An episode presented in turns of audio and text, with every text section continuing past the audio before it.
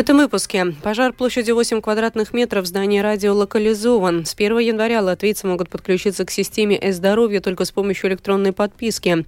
Э, разрешен выход на лед рижских водоемов. Теперь подробнее об этих и других событиях.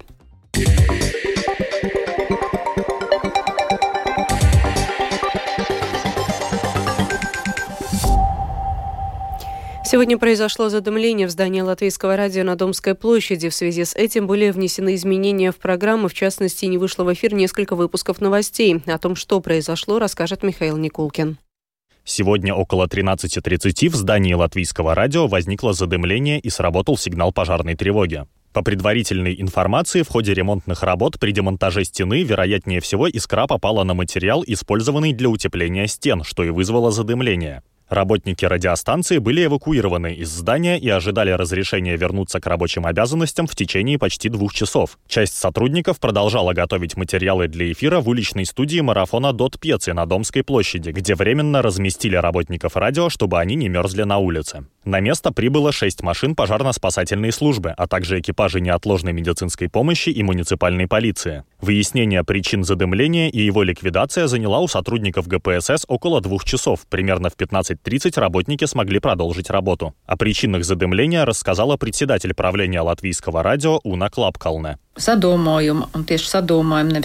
Причиной задымления, именно задымления, а не возгорания, были запланированные ремонтные работы. Никто из нас не мог предвидеть, что при демонтаже стен за ними обнаружатся материалы, которые были там установлены еще в советские времена, что и вызвало этот инцидент. То, чем я довольна, мы каждый год проводим обучение по пожарной безопасности, и благодаря этому мы все проявили дисциплинированность и покинули здание так, как это предусмотрено предусмотрено. Также все технические переключения произошли так, как это задумано. Свою работу из-за задымления пришлось временно прервать и службе новостей латвийского радио, рассказывает глава службы новостей Удис Либетис. Было принято решение, что мы на какое-то время прекращаем свои ну, нормальные программы, и до того момента, когда мы сможем вернуться в дом. И после полчетвертого мы все, в принципе, вернулись э, и начинаем где-то с 4 часов уже нормальную программу во сферу своих возможностей. Есть пока некоторые ограничения. Последствия задымления мы чувствуем, проветриваем, и, но главное, что люди не пострадали, и это ни в коем случае не отражается на способность наше, нашего радио гарантировать непрерывность нашей программы, потому что вся техника работала, и даже на, на тот момент, когда в некоторых частях дома прекратили электроснабжение, мы наши программы программы как будто продолжали работать, но просто людей не было в доме. Совет по электронным СМИ потребует от руководства латвийского радио разъяснений, почему перерыв в вещании был таким долгим, и том, как вещание будет осуществляться во время чрезвычайных ситуаций. Произошедшее также будет обсуждаться на следующей неделе на заседании Комиссии по правам человека и общественным делам. Председатель этой комиссии Лейла Расима, прогрессивные, заявила, что знает о готовности радио обеспечить вещание в серьезных чрезвычайных ситуациях из мобильной студии, однако указала, что важно действовать оперативно и в менее чрезвычайных ситуациях, чтобы слушатели были в курсе того, что случилось и не волновались лишний раз. Латвийское радио заявило, что в ближайшее время будет проведена оценка действий в подобных ситуациях, а также будут разработаны дополнительные сценарии действий, например, для информирования слушателей о том, почему в эфире звучит музыка вместо передач. В заявлении латвийского радио подчеркивается, что если бы вместо задымления произошла чрезвычайная ситуация государственного масштаба, латвийское радио обеспечило бы альтернативное вещание и информирование общества. Локальное задымление в здании в эту категорию не попадает, говорится в заявлении. Михаил Никулкин, служба новостей Латвийского радио. К другим новостям министр экономики Виктор Суалайнис поручил правлению Латвэнерго немедленно предоставить подробные разъяснения по поводу высоких цен на электроэнергию на бирже Нордпул в Латвии 5 января. Министр также хочет объяснения от правления Латвэнерго о действиях компании по предотвращению резкого роста цен на электроэнергию в стране, а также разъяснения о будущих планируемых действиях по предотвращению подобной ситуации. Чтобы не усложнять систему выплаты пособий, пособия по уходу за ребенком и родительское пособие могут быть объединены. Об этом заявил министр благосостояния Улдис Саугулис в интервью латвийскому телевидению. Также Минблаг намерен привязать к экономическим показателям около 10 выплачиваемых государством пособий, чтобы их можно было пересматривать каждый год. Bērnu kopšanas pabalsts nav palielināts kopš 2003 года. Пособие по уходу за ребенком не повышалось с 2003 года. Также многие пособия мы идеологически привяжем к экономическим показателям, чтобы при изменении этих экономических показателей мы могли бы пересмотреть и пособие. В целом мы пересмотрим в общей сложности не менее 10 пособий, выплачиваемых государством. Мы их размер установим или по медиане доходов, или по каким-либо другим показателям. Но такое предложение у нас в любом случае случае будет. С 1 января латвийцы могут подключиться к системе здоровья только с помощью электронной подписи. О том, как это восприняли в латвийской глубинке, особенно пожилые люди, расскажет Ивита Чиганы. Поскольку подключиться к системе e-здоровья сейчас возможно лишь с помощью мобильного приложения e-Parax Mobile или личной ID-карты, Лудзенко Айя в интернете аутентифицируется с помощью ID-карты. Чтобы зайти в систему, нужен считыватель карты, который подключается к компьютеру. Стоимость считывателя в интернет-магазинах и магазинах электроники составляет от 3 до 5 евро. Правда, женщина признает, что сначала, пока не привыкла, казалось все довольно сложно. У меня ID-карта, считыватель карты. Правда, в последнее время я не заходила в e-здоровье. Я заходила, когда это можно было сделать через банк. Я считаю, что проблемы могут возникнуть с считывателем карт. Если компьютеры еще у людей есть, и часть людей умеет эту услугу получать по телефону, то считыватель карт нужно приобретать отдельно. Да, если присоединить к компьютеру считыватель карты просто, то активизировать для для чего нужно еще скачать соответствующую программу. Не так просто.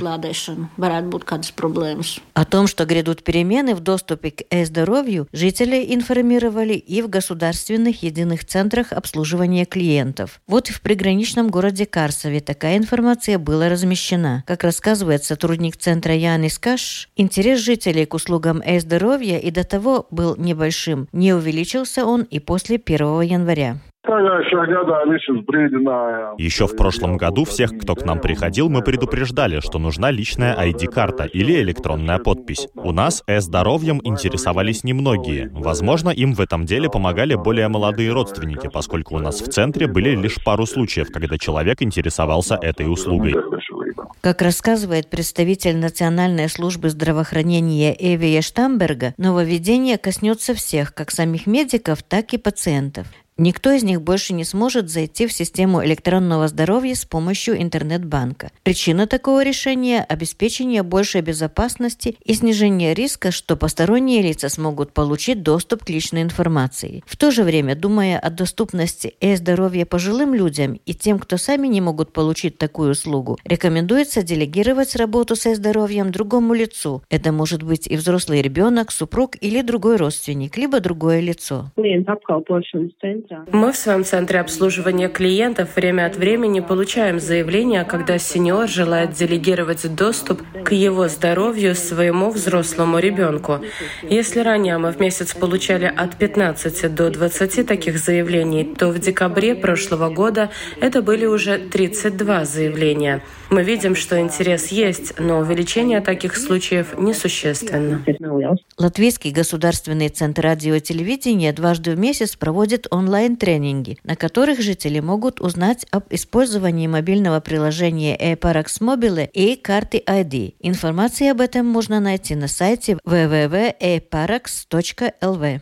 Ива Тачиганы, Латгальская студия Латвийского радио понедельник, 8 января, открывается запись на бесплатные курсы по латышскому языку. Рижское самоуправление предлагает эту услугу с 2011 года. Она доступна всем задекларированным в столице жителям, чей родной язык не латышский. На курсах можно освоить госязык на разговорном уровне. О том, сколько мест доступно на курсах в этом году и как на них записаться, рассказала координатор проекта в Рижской думе Эдита Матусевича.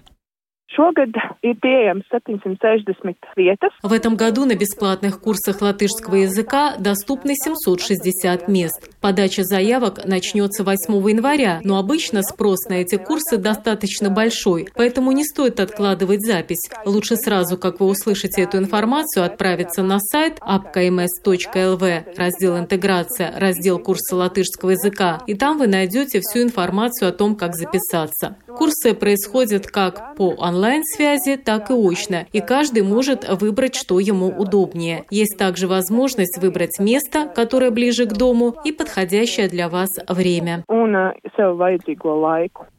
Сегодня завершился срок сбора подписей для организации референдума по законопроектам о партнерских отношениях. Их вступление в силу было приостановлено президентом по требованию оппозиции. Для проведения референдума было необходимо собрать около 155 тысяч подписей граждан Латвии, но собрана была примерно только седьмая часть. Подробнее в сюжете Михаила Никулкина. По последним данным, за проведение референдума было собрано около 22,5 тысяч подписей, что составляет примерно 15% от необходимого числа. Член политической силы «Объединенный список» Чеслав Сбатня в разговоре с Домской площадью признал, что оппозиция надеялась на большую активность общества и назвал возможные причины неудачи. Мне кажется, эти двое аспекты, что эти выходные и что нельзя было электрически подписаться, они тоже довольно много чего дали. В свою очередь вице-спикер Сейма, член партии «Прогрессивные» Антонина Ненашева назвала другую вероятную причину, почему латвийское общество не очень активно подписывалось против введения института партнерства. Этого, наверное, несколько причин, но основная причина то, что этот вопрос на самом деле не настолько актуален для населения, даже для населения, которое недовольно, допустим, или не согласно с решением, например, электорат э, там, национального объединения или других партий оппозиционных. На вопрос о том, какими будут дальнейшие шаги оппозиционных партий, в частности объединенного списка, Чеслав Сбатня заявил, что пока что этот вопрос внутри фракции не обсуждался. Но я думаю, нам надо респектировать общество, что общество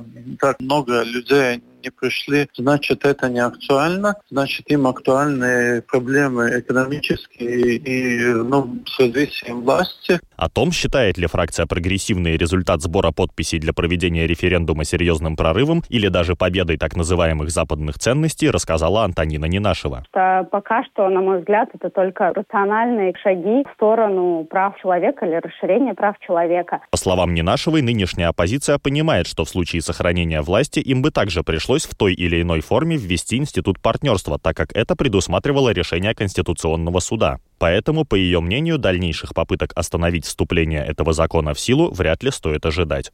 Михаил Никулкин, служба новостей Латвийского радио.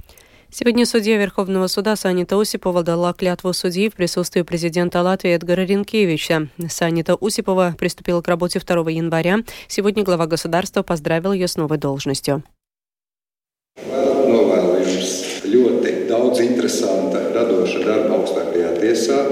Хочу вам пожелать много интересной и творческой работы в Верховном суде.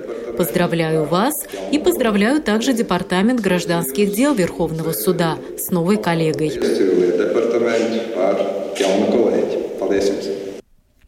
Сегодня в Пурцемсе возле Рижской 84-й средней школы открылся каток Рижского самоуправления, где также будет работать путь проката инвентаря. Каток будет изготовлен из натурального льда и сможет работать при температуре минус 1 градус.